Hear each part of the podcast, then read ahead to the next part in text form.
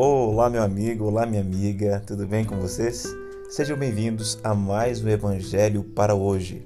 E o nosso texto de meditação está no livro de Deuteronômio, capítulo 31, no verso 8. E a palavra do Senhor diz assim para você: O próprio Senhor irá à sua frente e estará com você. Ele nunca o deixará, nunca o abandonará. Não tenha medo, não te desanime. Sabe, sempre quando iniciamos uma semana, vem com ela também os novos desafios, os novos gigantes, e se juntam muitas vezes aos antigos gigantes. E aí ficamos temerosos, com medo do que vai acontecer, se vai dar certo, se não vai dar certo.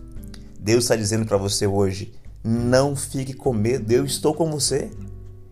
Eu vou ao seu lado. Você sairá vencedor dessa batalha.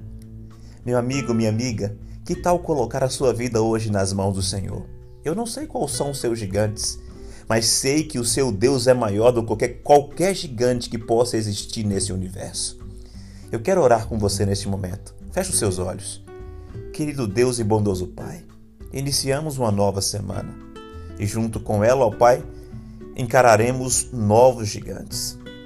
Pedimos as tuas bênçãos, ó Pai, neste momento, a tua proteção, o teu poder para esse homem, o teu poder para essa mulher, que eles sejam vencedores sobre o teu nome, ó Pai.